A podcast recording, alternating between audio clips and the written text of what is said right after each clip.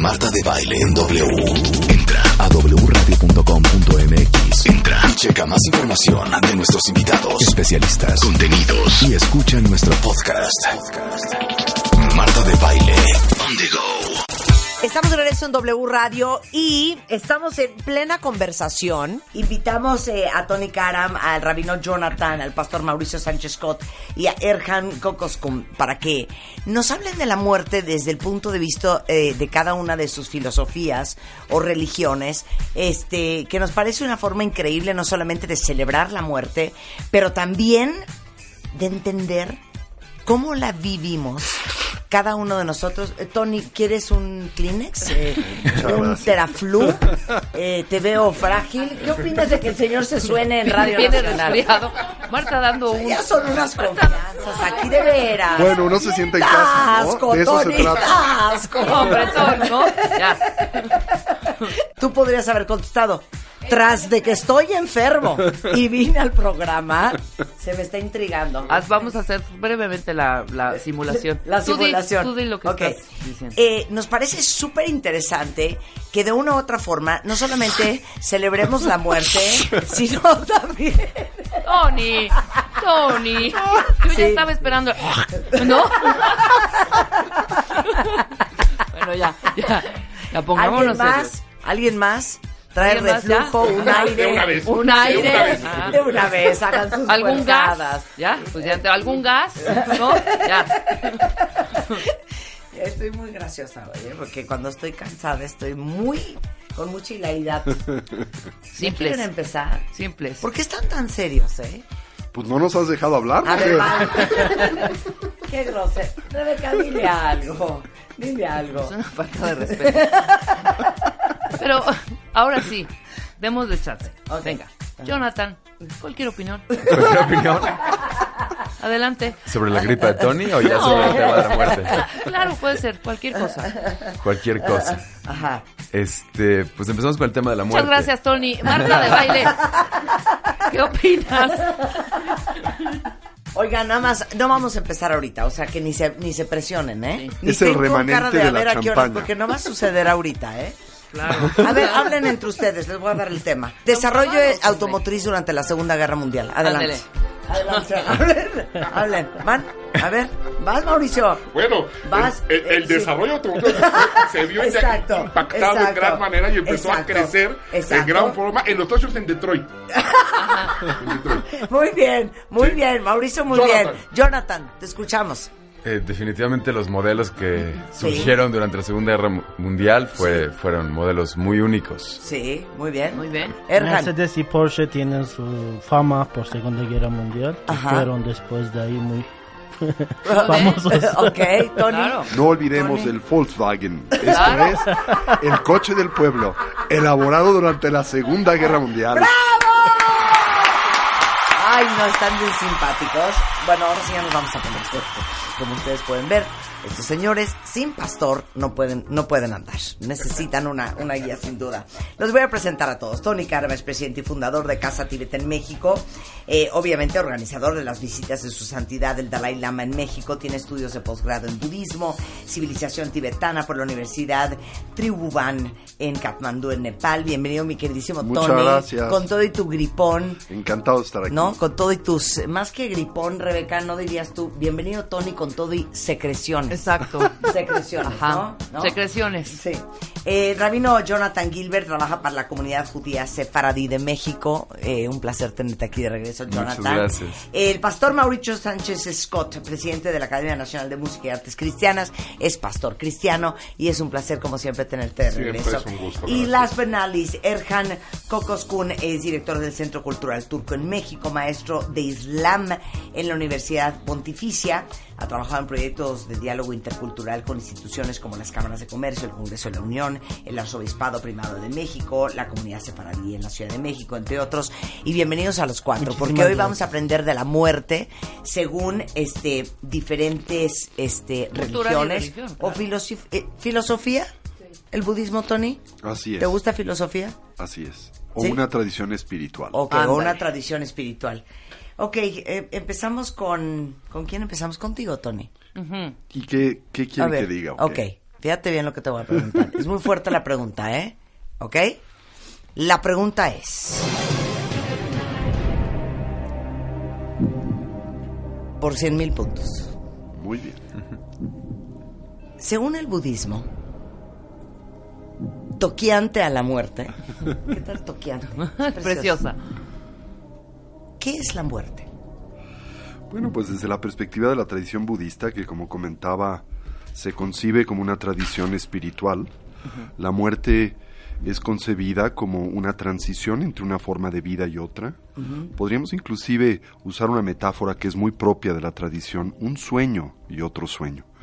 Se concibe a la conciencia como un flujo de eterna continuidad de experiencia, esto es, una energía lúcida que no se crea, que no se destruye, que se transforma y que no tiene una identidad intrínseca humana, esto es, es humana mientras se expresa a través del cuerpo humano, pero antes de vincularse con éste no lo es y después de separarse del mismo deja de serlo, por lo que la mente, en dependencia del karma, esto es, de la suma de los instintos, hábitos y tendencias que se han acumulado a lo largo del tiempo sin principio, experimenta renacimiento en diferentes plataformas de vida. Y en ese contexto, la tradición budista no concibe a la muerte como el fin de la existencia, simplemente como una transición entre una forma de vida y otra. O sea, el budismo cree en la reencarnación, Así es, en el renacimiento. en el renacimiento. Eso quiere decir que yo en esta vida soy Marta. Así y es. estoy en este cuerpo En efecto, de una mujer. así es. Pero yo, Pero tu naturaleza fundamental no es ni humana, Ajá. ni está vinculada o determinada por la identidad temporal que tienes en esta vida, la de Marta de baile. ok, pero en 1854, Podrí- eh, tú fuiste una bruja de Salem, seguro. ¡qué grosero! Ay, Eso es- yo era una diosa bien bonita en Grecia. Pero no, en, en, en mi vida anterior pude haber sido un hombre.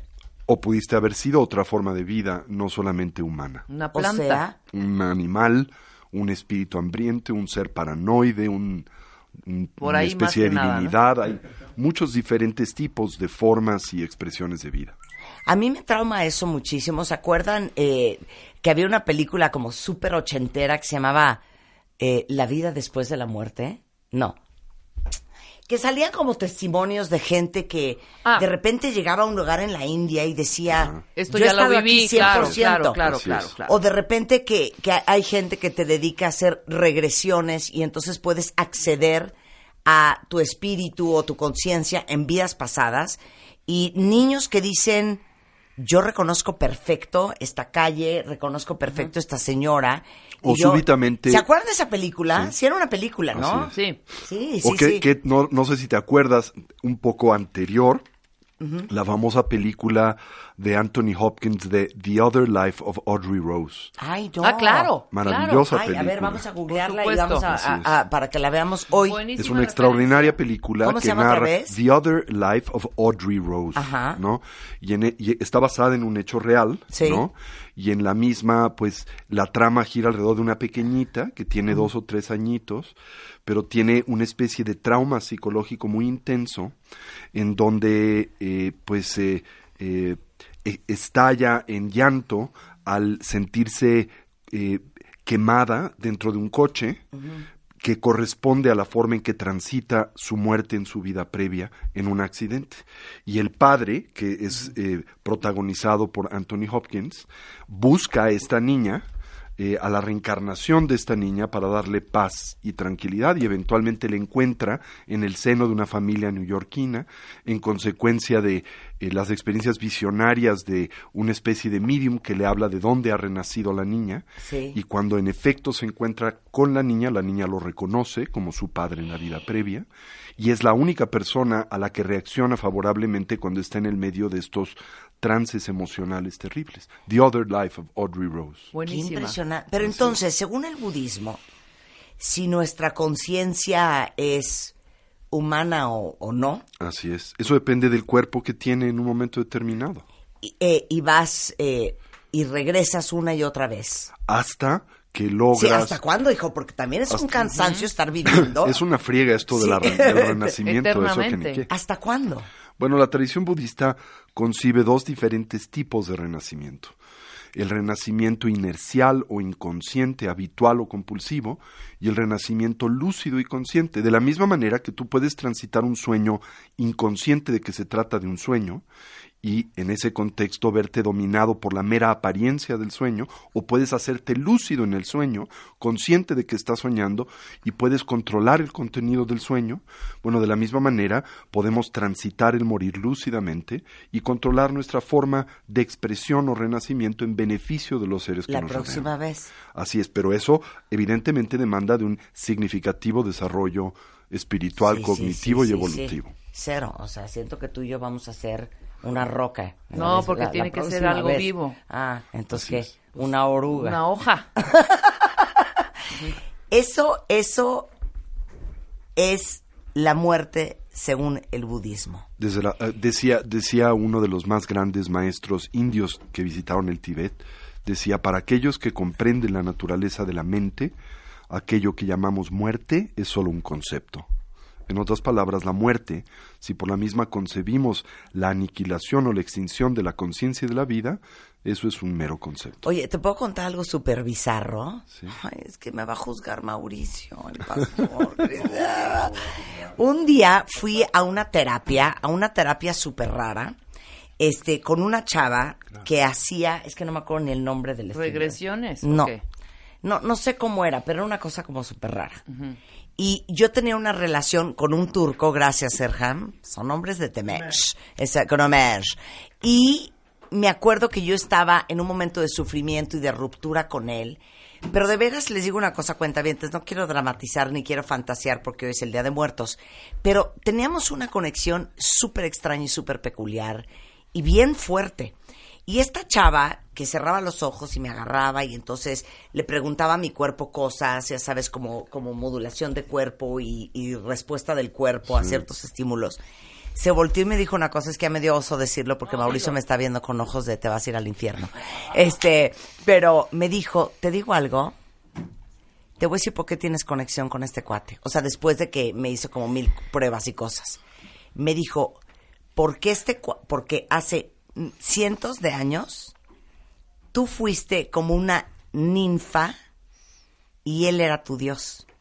Y por eso en esta vida se volvieron a encontrar y por eso te es tan difícil tronar esa relación.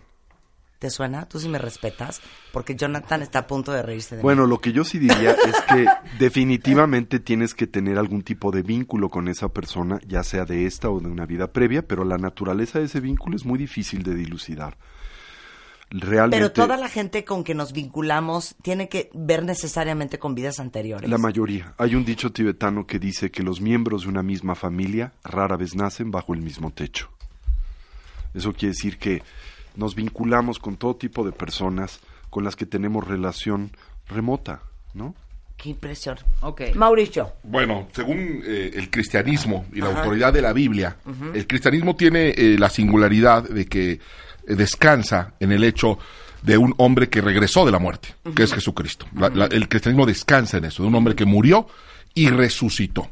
Creemos en que la persona muere, la muerte es la separación del alma y el espíritu, pero no el fin de la existencia. La muerte de la vida como la entendemos, como la conocemos, como la conceptualizamos. Del alma y el cuerpo. Sí, el No. fin del de la vida como la conocemos aquí, pero Claro. no de nuestra No, existencia. pero es la separación del alma del cuerpo. Así es. O sea, del Ajá. espíritu del cuerpo. De- ajá, y eh, volvemos a, un- a nuestro estado de siempre original porque fuimos creados eternos, no creemos en la reencarnación, creemos en la resurrección, que es eh, volver a vivir. Algún día vamos a volver a vivir, a encontrarnos con nuestros seres eh, que se nos adelantaron y vamos al cielo eh, en- por un espacio, por un compás de espera para regresar a la tierra, porque se tiene la idea de que los cristianos creemos que nos vamos a ir a la eternidad al cielo.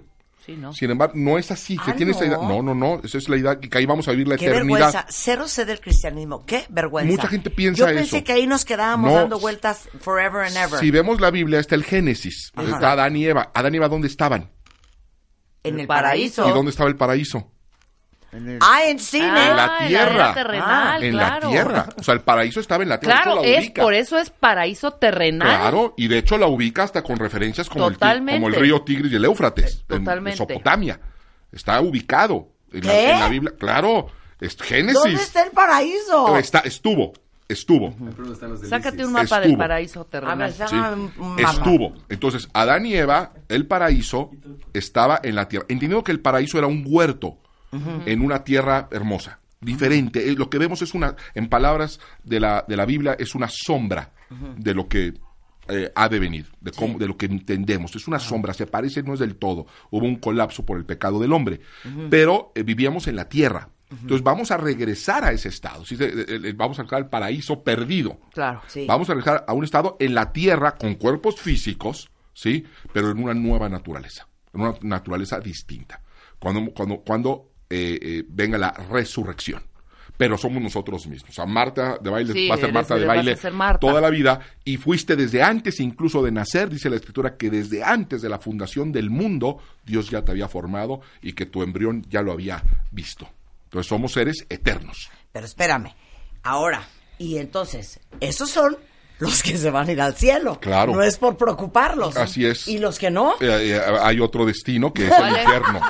Sí, la Biblia No. enseña eso, claro. ¿Cómo? Sí, hay un a ver, detour. A ver, ¿cómo? Sí, ah, claro. Hay una, eh, la, la- la Biblia enseña acerca del infierno. Quien más enseñó, la persona que más enseñó acerca del infierno en la escritura es Jesucristo. Ajá. Es Jesucristo. Eh, es un, la idea equivocada que se tiene, porque tienen tantas ideas equivocadas, es que el infierno es un lugar de, de- de tormento eterno. Ajá. Eso tampoco es bíblico. No. Es una idea de ciertas denominaciones y ciertas religiones.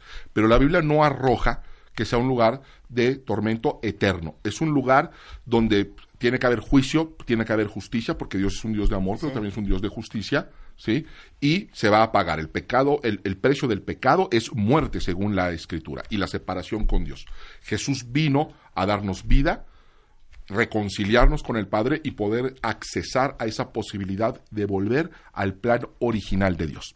Entonces, realmente, eh, nosotros vemos la muerte como un paso, no es el final, es continúa la historia, pero en la misma esencia que hemos tenido siempre. O sea, si el paraíso es la fiesta, nosotros en el cielo estamos, digamos que en el vestíbulo. Ándale. Eh, en la exactamente. estancia, Ya en es- el foyer. Ya estamos en un lugar precioso, pero esperando a que se establezca el reino de los cielos en la tierra. Ahora, los que se van al infierno no van a regresar al, al paraíso terrenal según el cristianismo. No. Ahí se, Se van a ahí. quedar Es un lugar donde ya no hay vuelta. Ok, y así como para el budismo, la razón por la cual estamos en este mundo, en el cuerpo físico, es, me imagino, ayúdame Tony, para la evolución espiritual y la y, y- y pulirte como ser humano, o como espíritu, o como conciencia, Como ser vivo. como ser vivo. ¿Para qué es la vida según los, los cristianos? tenemos un propósito. El propósito es servir a los demás, amar a los demás y brillar la luz de Jesucristo. Porque Dios no quiere que nadie se vaya al infierno. Esa cuestión condenatoria de que te vas al infierno, te vas al infierno, que es mucho de la gente religiosa, no es consistente con la escritura. Sí. Juan 3:16 dice, porque tanto amó Dios al mundo, que envió a su Hijo unigénito para que todo aquel que en él crea no se pierda, mas tenga vida eterna. Ese, ese es muy conocido. El que es poco conocido es Juan 3:17, que dice, porque Dios no envió a su Hijo al mundo para condenar al mundo, sino para que el mundo fuera salvo por medio de él. Y eso nos haría muy bien a los cristianos aprendérnoslo y grabárnoslo en nuestra mente y en nuestro corazón.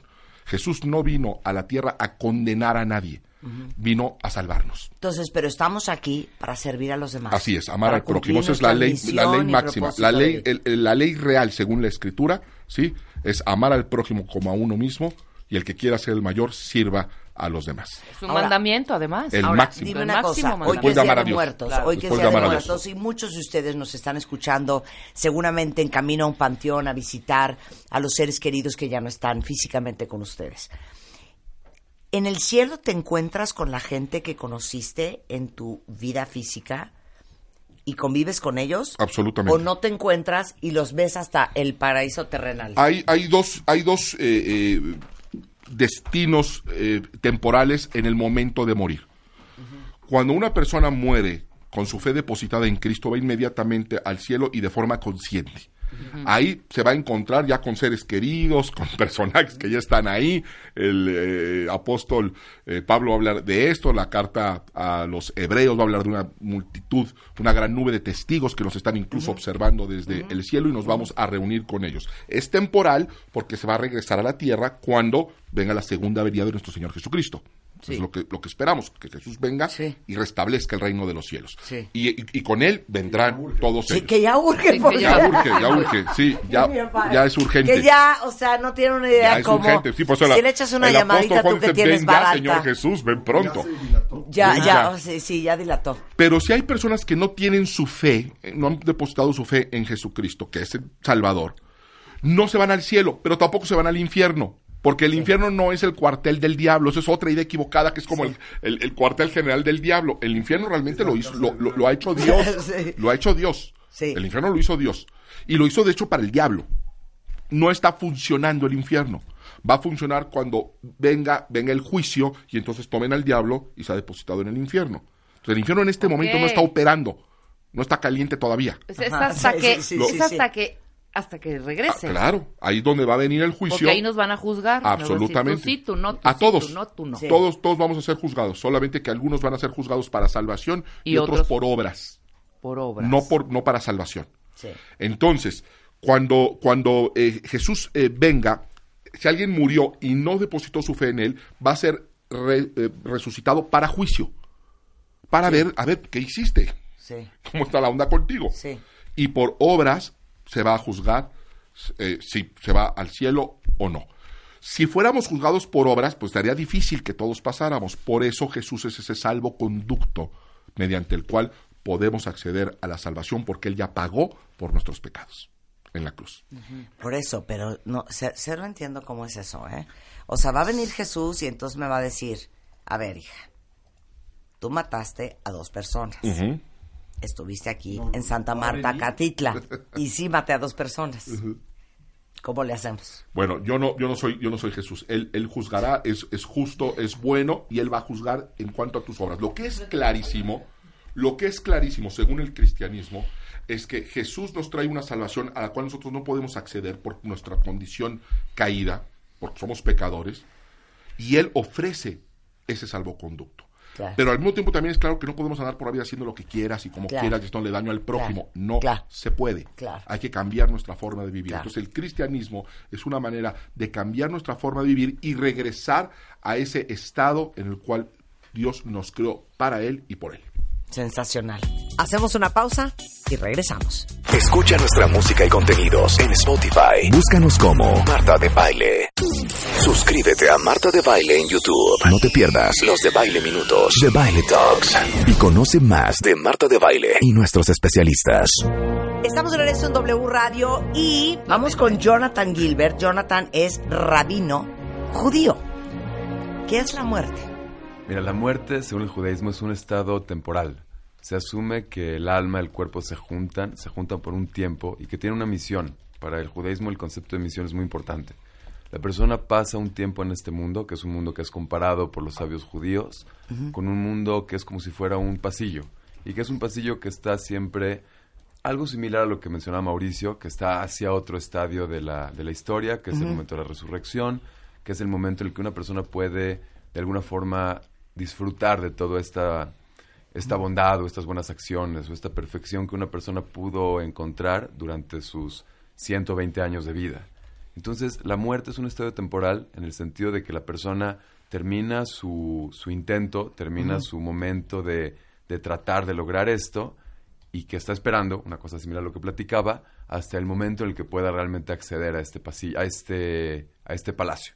¿sí? Entonces, nosotros vemos de esa manera la muerte. Sucede una cosa también un poco parecida. Se, se presume que las almas que son separadas de sus cuerpos están de alguna forma pendientes, esperando eh, en algún lugar que es un lugar placentero, que es un lugar correcto, y que posteriormente van a ser eh, retornadas a sus cuerpos y que van a volver a vivir en un mundo que probablemente sea físicamente el mismo, pero que tiene otra naturaleza absolutamente distinta. Claro. No tiene nada que ver con nuestra existencia. Y bueno, pero en el caso del cristianismo es cuando, este, digamos que regrese Es, eh, eh, realmente el, Jesucristo. el Claro. judaísmo y el cristianismo Sí. queremos exactamente lo mismo. La diferencia radica en Jesucristo. A ver, y entonces nosotros, bueno, eh, Bueno, nosotros vamos a esperar como, como el juicio final. ¿Ustedes? Hay diferencias importantes, este, pero bueno, nosotros no, no esperamos que sea que sea Jesús, más sin embargo sí creemos en la idea de un, de un Mesías. De, hecho, Mesías es una palabra que en hebreo viene de la palabra Mashuach. Mashuach quiere decir untado, ungido, de aceite, porque literalmente los reyes de Israel eran previamente eh, ungidos con un cierto aceite especial. Entonces simplemente se asume que en algún momento de la historia va a venir una, una nueva personalidad, que es una personalidad cuya función sea unificar al mundo en una sola verdad, en una sola visión de lo correcto, etcétera, y que no necesariamente eso anula la- el pensamiento de la gente ni convierte a todos en judíos, ni mucho menos, pero que sí eh, da la posibilidad de que el mundo se, se voltee hacia una misma causa. Ok, t- Todos ustedes saben, porque ya eh, el rabino ya les dio clases de judaísmo, que los judíos están esperando la venida del Mesías. Exacto. O sea, ¿cómo saben cuándo va a llegar? Mira, eh, los- ¿Y cómo es? No, hay, hay, varias, hay varias funciones importantes que tiene que cumplir una persona para hacerlo. No se espera que sea ningún tipo de ser eh, sobrenatural que caiga de las estrellas, ni mucho menos, pero sí tiene que tener ciertas funciones importantes. Si ustedes ven, por ejemplo, las profecías, algunas como muy, muy simbólicas, está la profecía famosa esa del león que se dormirá Sí, sí, con el cordero y el niño que estará con el, más bien el niño con el, con el león y el lobo con el cordero. Y habla de una época de paz mundial, de armonía, de comprensión, de cercanía. Entonces, una de las cosas, una de las cosas que hace rato decía Tony que urgen es la, la idea de una paz mundial y comprensión. Entonces, una de las funciones importantes de un Mesías es eso. Hasta que no se logre eso, cualquier persona que asumiera el rol de Mesías, pues diríamos, bueno, pues, ¿cuál es tu trabajo? Si el mundo sigue con guerra, sigue con hambre, sigue con muerte, no se ha logrado todavía. Otra de las funciones importantes ya desde la perspectiva judía sería que sería el, el, el símbolo alrededor del cual el judaísmo se uniría para regresar a la tierra de Israel y para desde allá volver a vivir una vida como en algún momento se vivió durante los tiempos del rey David o del rey Salomón, una vida que era mucho más ética, mucho más eh, correcta. Eh, y finalmente la reconstrucción del templo en Jerusalén. Esas son tres de sus primeras tres obras, ¿sí? Para que pudiera la persona considerarse Mesías, entonces tendría como que cumplir con estos mínimos requerimientos. Hasta ese momento... Sí, pues, pero no ese, ese Mesías que ustedes esperan no es un hombre. Es un hombre, seguro que es un hombre, en el sentido de que nace de, de padre y de madre y de que tiene una, una vida, una vida normal. Simplemente tiene una función muy especial de liderazgo, un rol de, de liderazgo, de, de, de O sea, no es Sí, pero no va a ser no es Gandhi, pues. ni No. Isaac Rabin, ni Benjamín Netanyahu, No, esos no ni, Nelson nada. Mandela, o sea, gente muy buena y pues este muy proactiva en este mundo. Mira, evidentemente va a ser una, una persona espectacular, pero no se espera nada sobrenatural. O sea, no se... Sí, es lo que te quería preguntar, ¿es algo sobrenatural? No, no es algo sobrenatural, no es algo sobrenatural. Se espera un hombre, se espera un hombre con características Claro, de hombre. claro. Y este, y que tenga ese, esa capacidad de liderazgo, de liderazgo mundial. Un poco, ¿te acuerdas cuando hablamos de las profecías de Nostradamus? Sí. Que decíamos de la venida del anticristo. Y muchos decían que ese era Obama. Otros ahora dicen que es Donald Trump, ¿no? No. Este, este anticristo, más que una figura sobrenatural y mitológica, va a ser un hombre de carne y hueso. ¿No? Y que casi casi que le ibas a voltear la palma de la mano y iba a decir 666. Ajá. Ya sabes, eso es como Sí, sí, todo- sí había No, esa, de esa hecho, teoría, ¿no? El judaísmo es muy racional y de hecho en ese sentido no, no, no, se, no se va mucho por allá. Tal vez la parte sí que, que va, que trasciende nuestro conocimiento de lo natural sería el regreso de la profecía a la humanidad como una realidad, que es una cosa que hoy en día no tenemos para nada conocimiento de qué, qué significaba un contacto profético, literalmente un contacto con lo divino. Entonces, eso sí sería una de las cosas que regresarían a la humanidad como una posibilidad. Claro. Pero fuera de eso, lo demás no, no aparenta ser una cosa Claro. brutalmente distinta. Claro. Entonces, el, el, el judaísmo no cree en la reencarnación. No, el judaísmo sí cree en la reencarnación y también cree en la surre- resurrección, que son dos temas que ustedes estaban, estaban platicando y que creo que el judaísmo toma, bueno, más bien tal vez del judaísmo se toma este tipo de ideas. Porque por un lado está la idea final de la resurrección, que es una idea de que en algún momento posterior a la llegada de este Mesías, Las personas que fallecieron van a regresar a sus cuerpos, van a volver a vivir, van a tener una existencia nueva. Sí. Y no obstante, también está el concepto de la reencarnación. La reencarnación en el judaísmo tampoco es una cuestión que sea absolutamente deseable, sino que es una cuestión como una segunda oportunidad. Digamos, regresando al tema de la misión que mencioné hace un minutito, la persona nace con posibilidades y la persona no siempre las logra llevar hasta todas sus este, consecuencias. Entonces, en ocasiones, cuando es considerado deseable, la persona podría regresar en una segunda forma o en una segunda, en un segundo cuerpo para tratar de completar ese tipo de, de temas pendientes que quedaron Claro. y poder realmente llegar al final con todo esto solucionado. Qué increíble. Como cuando te reprueban y te demandan extraordinarios. como Exacto. extraordinario. Yo creo que esto puede ser un gran aprendizaje. Siempre decimos que el que no sirve, no sirve. Y que al final todos estamos en este mundo para aprender y para ser una mejor versión de nosotros mismos. Y que toda la gente que nos rodea y que todo lo que nos pasa son los maestros que necesitamos en esta vida para convertirnos en la persona que tenemos que ser. ¿Cómo van con eso? Y ahora eh, te toca a ti, eh, este, el, la muerte en el Islam. Muerte es algo no muy complejo realmente. Muerte ha creado por Dios como la vida. Ajá. Estamos aquí en una misión. Todos tenemos que encontrar nuestro camino, hacer lo que mejor para para complacer a Dios por nuestros hechos. La cosa es, la vida, espíritu, alma, hay, mucho, hay diferentes eh, significativos, que significados que dicen, alma es eterno, pero cuerpo no. Y alma entra al cuerpo, lo pone bien o mal. Por rostro, una, una alma bonita, por rostro lo pone más bonita o lo dices qué feo persona, pero hasta refleja a su cara. No siempre, pero hay una hasta sientes su felicidad. Entonces, muerte es cuando sale alma del cuerpo y deja cuerpo solo, pero va donde va hacia otro mundo, va hacia destino final, va hacia encontrar a su Señor, a- al, a- al Dios, Allah. Pero los conceptos de más allá y acá es muy diferente, diferentísimo. Un ejemplo que me gusta mucho, estás embarazada y vas a explicar a tu hijo cómo es este mundo. No tiene ningún concepto, no tiene colores, no tiene nada. Está en tu vientre y dices, oye hijo, va a estar muy grande espacio que puedes mover como quieras. ¿Qué más? No está oscuro. ¿Qué más? No, no puedes decir nada más. Más allá es así. Dios nos explica paraíso, luz, verde, ríos, palacios, sede, todo es perfecto. Pues lo que queremos nosotros en este mundo. Quiero una casa muy grande, de joyas, quiero... Pues eso entendemos. Entonces nos explica, pero es muchísimo más, según un dicho del profeta Muhammad, que pones a tu dedo a un mar y lo que sacas y lo que queda de agua comparando al océano. Este mundo hacia otro, hacia más allá. Es la O sea, comparación. esta vida es una gota de agua Sí, comparado Sí. con el océano que es claro, la allá. vida. La gente están durmiendo, todas las gente, todas las personas están durmiendo ahora y cuando mueren despiertan, dice un erudito, el yerno del profeta Muhammad Ali. Es decir, estamos, tenemos muy poco tiempo, 60 años, 70 años, 15, 20, depende, ¿no? Y en este mundo tenemos que ganar muchas cosas. Único es complacer a tu Señor.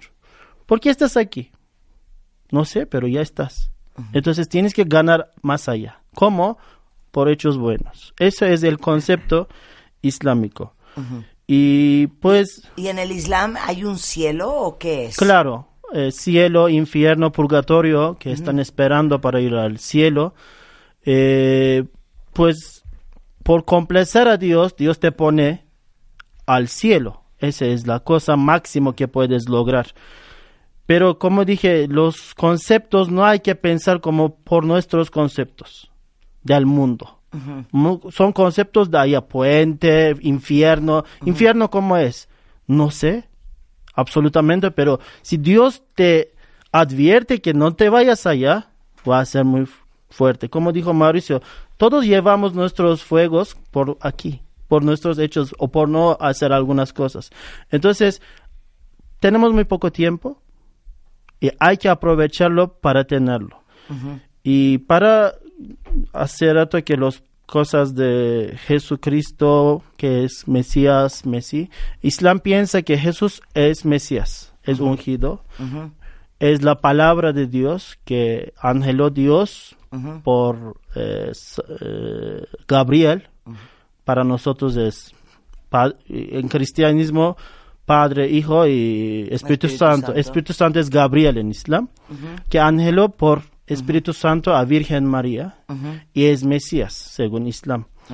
Pero anticristo y sus cosas es, hay un eh, fenómeno o pensamiento muy interesante que anticristo es últimos días que sale, que es? Que es ateísmo. En este siglo hay muchísimo ateísmo que no creen a Dios por, por ciencia, además. Pero la, en la realidad, todos los años, todos los siglos, miles, miles de años, todo el mundo creía un Dios o dioses. Siempre había un creador máximo grande. Pero este año, este siglo, es mucho menos que otros. Entonces, ese es pensamiento de anticristo. Según un erudito se llama Said Nursi, él dice que en últimos años, Mesías va a regresar. ¿Qué significa? Su pensamiento. ¿Qué es? O sea, cuando te cachetean por otro rostro, por otro cachete. O paz enorme, amor al prójimo, etcétera. O sea, una cosa muy espiritual va tener al mundo con cristianos monoteístas, dice, que hay una evolución en cristianismo, con los musulmanes y van a vencer al pensamiento de anticristo que es ateísmo. Según él era comunismo. Sí, según él era comunismo. Sí. Entonces, eso va a ganar, van a vencer eso. Eso es interesante. Pero eh, lo que hablamos antes del corte, la constante entre ustedes cuatro, y ya, empecemos con la parte Montessori, la constante de los cuatro es que todos en esta vida, cuentavientes, estamos para cumplir una misión. Puede ser una misión que probablemente sea más grande que tú, puede ser una misión que va a trascender esta vida, eh, la vida actual y lo que sea que hagas en este momento, o una misión que tenga que ver con tu propio proceso de crecimiento y de, y de pulir y de, y de em, como mejorar tu calidad de conciencia y de alma. Eso es en todos los casos. en todos los casos. personas. O sea, no hay nadie, yo estoy seguro que no hay nadie que nos esté escuchando ahorita que nos haya preguntado qué estoy haciendo aquí en la Tierra. Ajá.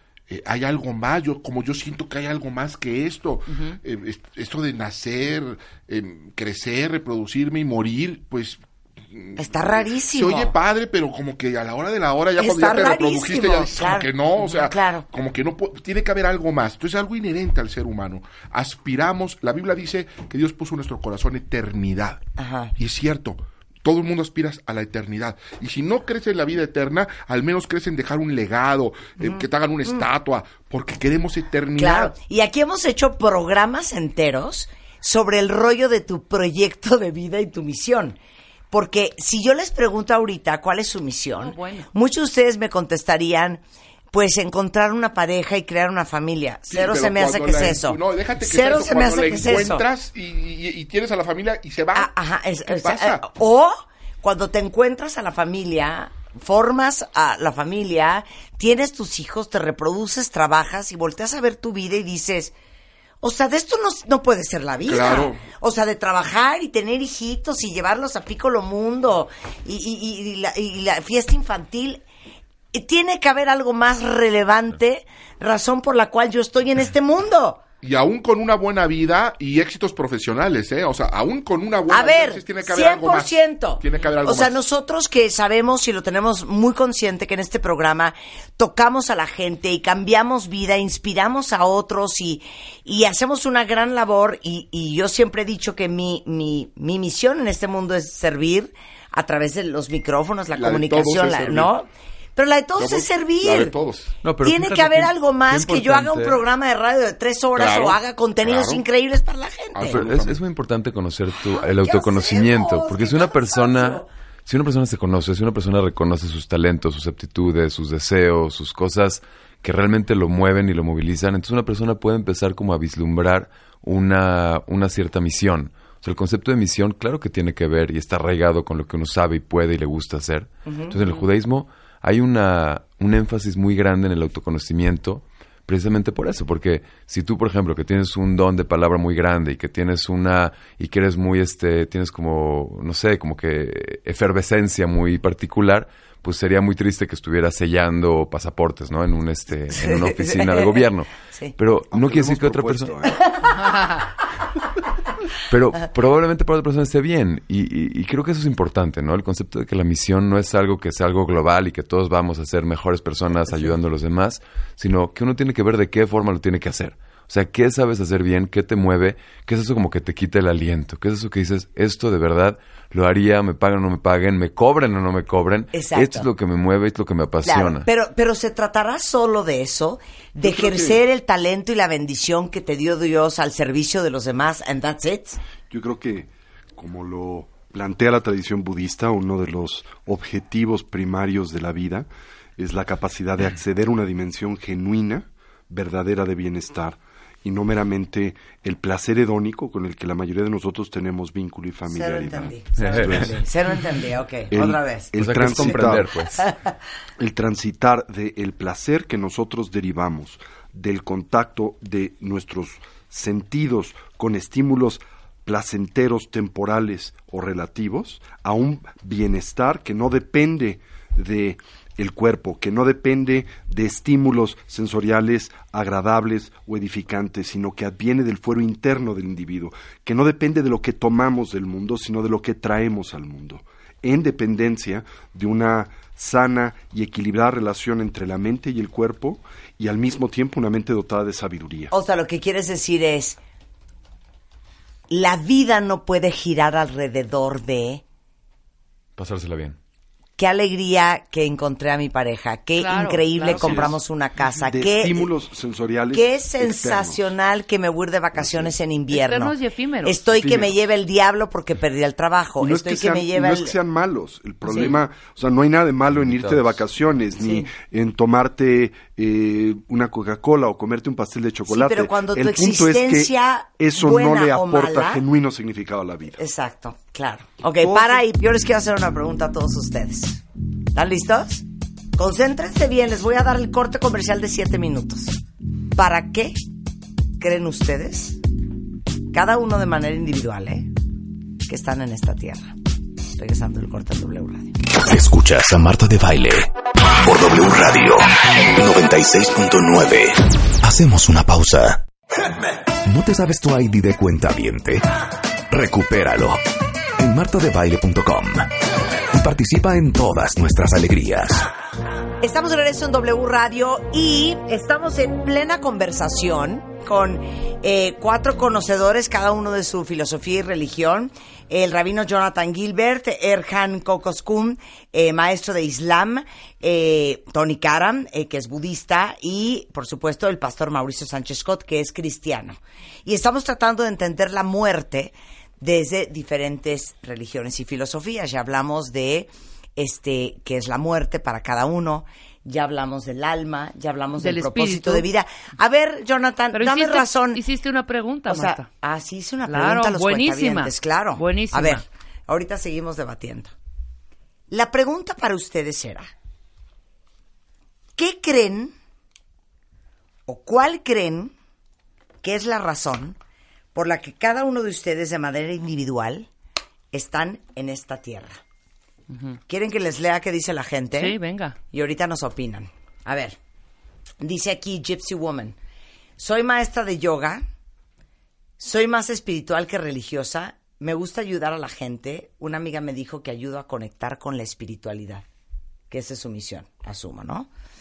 A ver, pero tienen que decirme, ¿eso cero es una misión? ¿Eso es a lo que te dedicas? ¿O eso es este con quién estás casado? ¿O eso es tu estado civil? Pero esa no es la misión.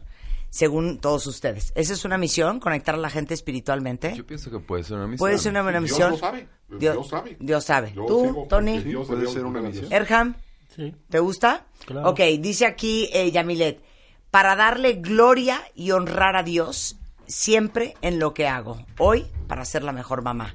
La escritura dice que por él y para él fueron hechas todas las cosas. Entonces, todo está hecho para llevarle Ajá. gloria a Dios. Ok, Luisa dice, yo siento que mi misión en la Tierra es conservar las especies en peligro de extinción, enseñar educación ambiental, amar lo que hago y ser mejor cada día de mi existencia. Muy buena misión también. ¿Sí? Mira, es muy ¿Les lindo. Yo agregaría que las misiones no son únicas. O sea, Sí. Creo que una persona es una persona compleja, que tiene varias áreas en su vida que tiene que trabajar. Claro. Claro. Entre muchas Entre otras. muchas otras, yo pienso que una Claro. misión hermosa. Claro. esa misión. Mira, yo siento que yo estoy en esta tierra, dice Azul, para sacarle una sonrisa a los que me rodean y para enseñarles que lo más importante son las personas y no lo material. Qué. Amén. Muy lindo. Una Hay, hay una, hay una historia rabínica, Midrash, en el que de repente se aparece Eliyahu. Eliyahu es el profeta, uno de los grandes profetas, y le pregunta a alguien que está junto a él, le dice, ¿me puedes mencionar quién de este mercado son realmente dignos de entrar al mundo venidero? Y de repente menciona a dos individuos, individuos que se ven bastante normales, ¿no?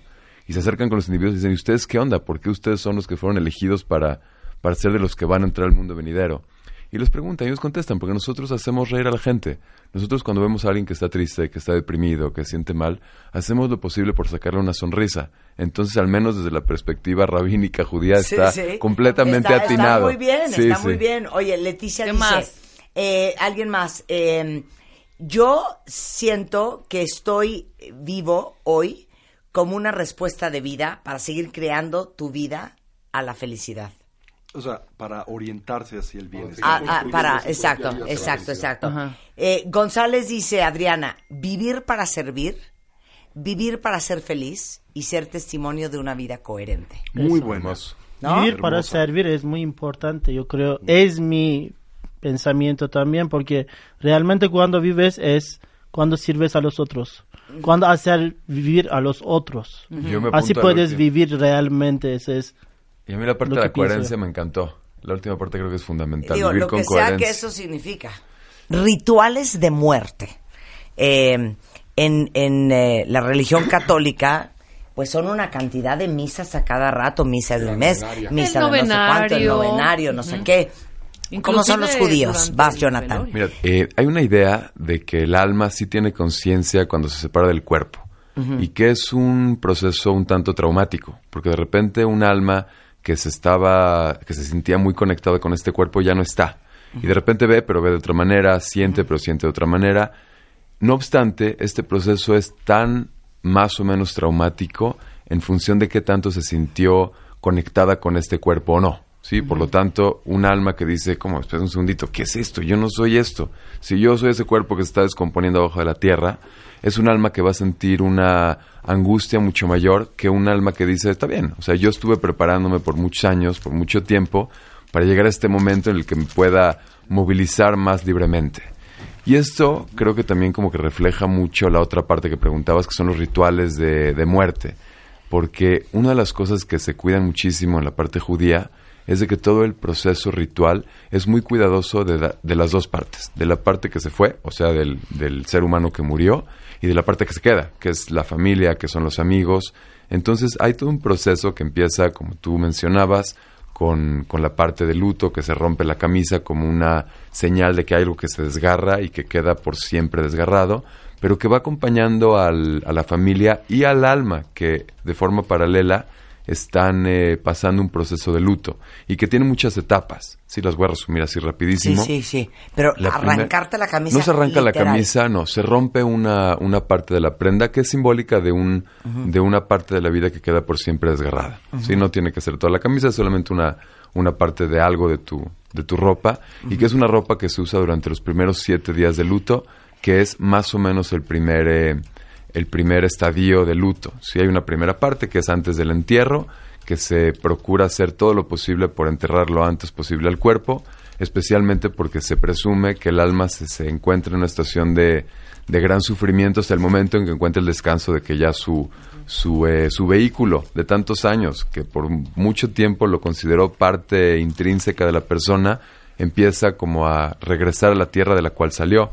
De hecho, parte importante es de que en el judaísmo tratamos de enterrar directamente en la tierra y cuando no se puede se hace en una caja muy muy sencilla, a diferencia de unos este de otras religiones, ¿no? No- no se creman. No, no, no, para nada. No está permitida la cremación, se, se considera que es un que es una angustia muy grande también para el alma ver a su a su vehículo destruirse de una forma tan tan eh, espontánea. Entonces, no porque sintiera el dolor físico, pero es un trauma muy grande. Apenas está, pobre alma, apenas está acostumbrando que ya no es eso, corriendo. que ya no está en ese vehículo y de repente verlo en un horno es demasiado el, el, el dolor de ver una cosa así. Entonces se, se regresa, como sabemos que dice la Biblia, se regresa a la tierra, se permite que vuelva a integrarse al, al medio natural y mientras tanto empieza todo un proceso que tiene primero que nada siete días de luto, que son siete días de luto por dos, dos lados. Siete días de luto total, que la persona Sí. este, se sienta en el piso, recibe gente en su casa donde se hacen unos rezos especiales, la gente no saluda, la gente no, no se vive de una forma un tanto eh, ¿Cuánto dura seria. todo el luto? La primera parte duran siete días, la segunda parte que se levantan muchas de estas prohibiciones, la gente ya sale al mundo, empieza a tener contacto con el resto del mundo, dura 30 días y después viene un último periodo que solamente se cuida por el padre y por la madre, que es un periodo de un año, que es un año en el que finalmente se reintegra una de sus actividades normales, pero que la persona se abstiene de participar en celebraciones, en fiestas, en cosas que no serían adecuadas ¿no, Jonathan? es fuerte, pero también creo que es muy sabio, porque una persona que evita el luto, una persona que dice, ¿sabes qué? Pasaron dos días, regreso a mi vida normal, Eh, me olvido, Finjo que no pasó nada, finjo claro. que no pasó nada, Claro. la persona termina pagando un costo muy alto. Entonces yo Claro. creo que el proceso de duelo paulatino, eh, de esta manera, ¿no? Que tiene como diferentes etapas, es muy sabio y permite que la persona integre correctamente las enseñanzas, eh, el cariño de una persona que ya no está con él. Claro, budismo. Bueno, la tradición budista tiene diferentes tipos de rituales dependiendo de variables culturales, esto es, elementos que son propios de las naciones y las culturas que abrazan esta tradición. Pero, por ejemplo, en la tradición tibetana, en el momento de la muerte, se llevan a cabo una serie de rituales que tienen por objetivo ayudar a la conciencia en el tránsito entre la vida y el renacimiento. O sea, Entonces son, por ejemplo, se recita lo que llamamos el libro tibetano de los muertos, ¿no? En donde se le comparte a la conciencia que se separa del cuerpo una instrucción muy detallada de todo lo que acontece en esa transición previa al renacer y cómo debe de navegar durante la misma de la mejor forma posible para poder garantizar la mejor plataforma de renacimiento que sea viable. También se hacen rituales en donde se, por ejemplo, pide eh, el auxilio del Buda de la luz ilimitada, Amitabha Buda, ¿sí? Eh, para que guíe a la persona en la transición de la muerte, inclusive lo guía a su Budaverso, que es una especie como de paraíso, ¿no? No es permanente, pero es como una especie de estadio de descanso en el que la persona puede restituirse después de una vida compleja y difícil en la ruta que le conduce al despertar y la iluminación. cremación. Sí, eh, se crema el cuerpo. Desde la perspectiva budista, en el momento en que la persona muere, el cuerpo es como una chancla vieja. O sea, no se le atribuye ningún tipo de valor, es un pedazo de carne, no somos nosotros, ¿no? Y eh, como no se cree en esta noción de la resurrección, que es muy propia de la tradición judeocristiana, en donde la mente volverá a ese cuerpo, o se le atribuye al cuerpo sacralidad, se puede hacer lo que se quiera con él. Por ejemplo, en la tradición... Bueno, eso sería.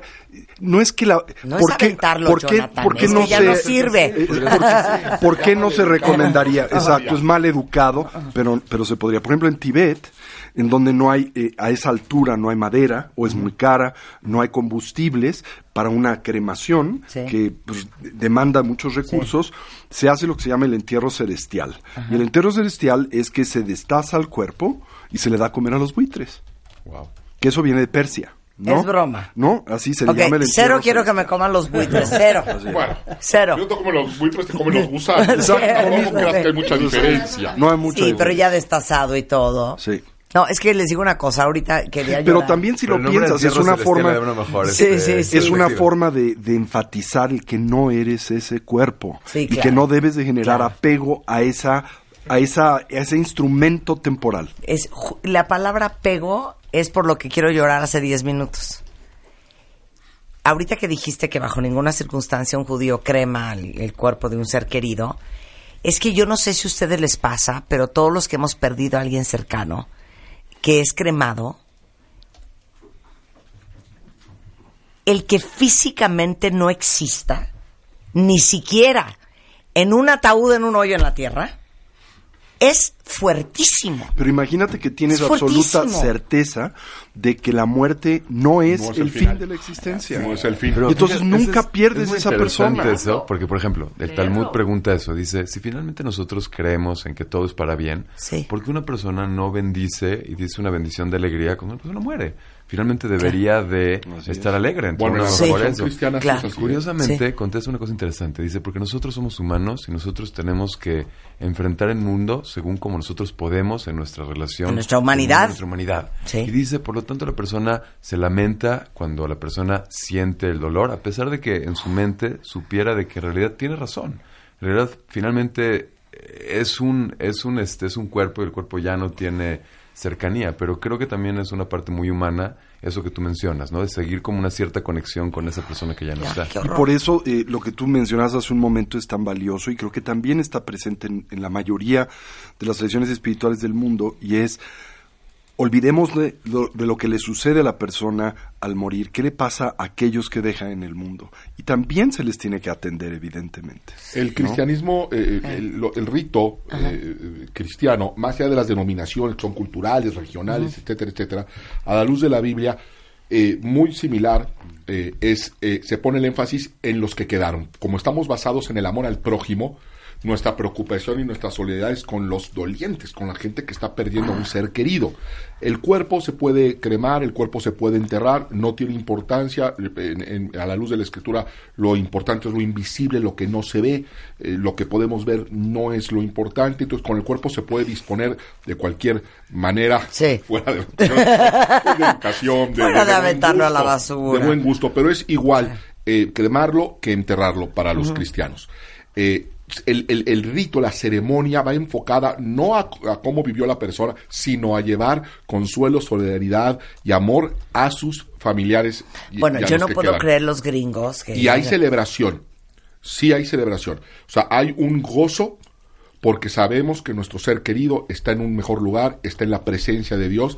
Hay un dolor, por supuesto, por la pérdida, por la ausencia, por el- porque se va a extrañar, porque ya no vamos a estarlo viendo, pero entendiendo que es temporal, que es temporal, hay también un gozo de que esa persona está en un lugar mejor y que nos vamos a volver a ver. Esa es la esperanza justo que trae para los cristianos la resurrección de Jesucristo. Pero qué increíble, qué increíble sería, un poco con lo que decía este maestro, que cuando uno se muriera, todo el mundo celebrara de qué felicidad que ya no está aquí, porque sí está 20 veces mejor que nosotros, Bueno, depende. o porque ya no está como sea, ¿no? Muchas veces dices, híjole, qué bueno que ya se lo llevó Dios O que ya descansó. De una que ya descansó, enfermedad. ¿no? Porque tuvo una vida muy difícil o porque tuvo una enfermedad muy larga. Pero en general, si pensamos que la muerte es el final de una noche de fiesta, es donde se descorcha la champaña, porque es el pinnacle de, de, de la vida y de la celebración. El, dolor de la muerte es de que es la pérdida de la oportunidad. Porque mientras uno está en vida, uno puede utilizar cualquier instante para hacer, para crecer, para cambiar, para mejorar, para realmente incidir en este mundo. En el momento que una persona muere ya no tiene esa posibilidad. Entonces creo que lo que Claro. se llora más que más que se acabó la fiesta es se acabó mi tiempo de hacer cosas. Sí, hay un este cuentan una historia de un eh, de un rabino que va a la mitad de la noche y se encuentra un zapatero que está todavía con su velita ahí trabajando a la mitad de la noche. Le dice, ¿por qué estás todavía trabajando? Es la mitad de la noche. Le dice, mira, mientras la vela siga ardiendo, todavía se puede arreglar. Y él lo tomó metafóricamente y dice, mientras la vida, mientras la persona tenga la vela todavía ardiendo, todavía se puede corregir. Yo creo que también otro elemento que nos ayuda a enfrentar a la muerte de una forma sana es tener presente que se trata de algo natural Y creo que un conflicto en la mayoría de nosotros es que dado el hecho de que vivimos en un estado de constante negación de la realidad e inminencia de la muerte, Sí, cuando la muerte nos sorprende y siempre nos sorprende en buena medida, ¿no? La interpretamos como antinatural y eso nos genera mucha angustia y Exacto, dolor, exacto, ¿no? o sea, pero si eres sí. educado a pensar que así como la vida es natural, la muerte es natural, Exacto. tam- también puedes vincularte a ella de una forma sana. Eh, yo, yo, ven que les platico mucho a mi papá, pero alguna vez que perdimos a alguien muy querido en la familia y yo lloraba desconsoladamente, me decía mi papá, hijita, tranquila, es totalmente natural. Así es, es natural. El cuerpo ya no le servía. Bendito sea Dios que se pudo desechar de él. Y yo, pero... Si ustedes pudieran escoger que la gente que van a dejar el día que se mueran, lejos de llorar y de estar sentados este, eh, en duelo tres meses, un año, yendo a terapia, buscando un tanatólogo, metidos con un tafil y un ribotril, pudieran celebrar, yo creo que todos lo Y escogerían. para hacer eso, yo creo que hay una clave muy importante. Si nosotros queremos enfrentar especialmente la muerte de un ser querido de la mejor forma posible, debemos de vivir e interactuar con esa persona todos los días como si ese evento fuera a acontecer hoy. Cállate. De tal manera que siempre des también. lo mejor que tienes. Cállate. Así es. Es que se te da la mano y te vas hasta la cocina. este, Erhan, Muerte es algo el muy ritual. normal. Ajá, en el Y nuestro ritu- ritual es igual que el judaísmo. Lavan el cuerpo, ¿no? Lavamos el cuerpo ¿Por qué? porque eso es siempre tenemos. Eh, hay que lavar el cuerpo. Cada día estamos bañándonos para ser materialmente limpio, pues el muerto también tiene que ir a- bañado. Ese se llama gusul, que tienes que tomar mayor ablución mayor. Cuando, cuando el, o sea, a lo mejor en un poco de bautismo podemos eh, asimilar Sí. que Los visten de blanco también, ¿no? los, vistem- los vestimos blanco, lo hacemos oración y lo enterramos. Tampoco está permitido cremación para nada, ¿Por qué? porque igual, o sea, ese es tu vehículo que usaste. Ese es más que vehículo. A mí me gusta un- una cosa muy bonita. Son reflejos de nombres de Dios ante tu cuerpo, ante tu rostro. Por ejemplo, mis cejas, mis pestañas no crecen, pero mi pelo sí, mi cabello sí. ¿Por qué? ¿Quién lo hizo? Hay miles de reflejos de Dios ante ti. Dios nos eligió ser humano y les habló. No hay una- un libro para los pingüinos, pero para nosotros sí. Ese es muy importante. Eso, eso nos hace muy importante y nos guió con maestros, con personas, con la, a la divinidad, no sé, pero nos habló a nosotros. Claro que es una cuestión de fe, pero si te hablo, wow. Entonces tienes que buscar la manera. ¿Qué me quieres? ¿Qué quieres de mí? A ver, ¿qué te sirvo? ¿Qué quieres de mí? ¿Qué hago? Eso es la cosa. Quiero decir un dicho de profeta Muhammad que cuando muere una persona, tres cosas van con él. La familia, sus bienes y sus hechos, sus, lo que hizo. Los primeros dos regresan y quedaste con tus hechos. Por eso es, son lágrimas, por eso que, claro que los extrañamos, eso es muy humano. A ver, ¿cuándo voy a ve- volver a ver mi padre? ¿Cuándo voy a volver a ver mi pa- madre? Mi amigo más hermoso del mundo. ¿Cuándo? No sé. ¿Qué condición? No sé. Pero lo que quiere Dios de mí, eso tengo que buscar y tengo que eh, dar una respuesta por mí y seguir adelante. Tener fe no es suficiente. Claro, hay que ¿Por qué?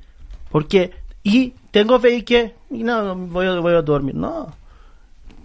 Eh, amenu ve amilus salihati. El que cree y el que hace buenos hechos.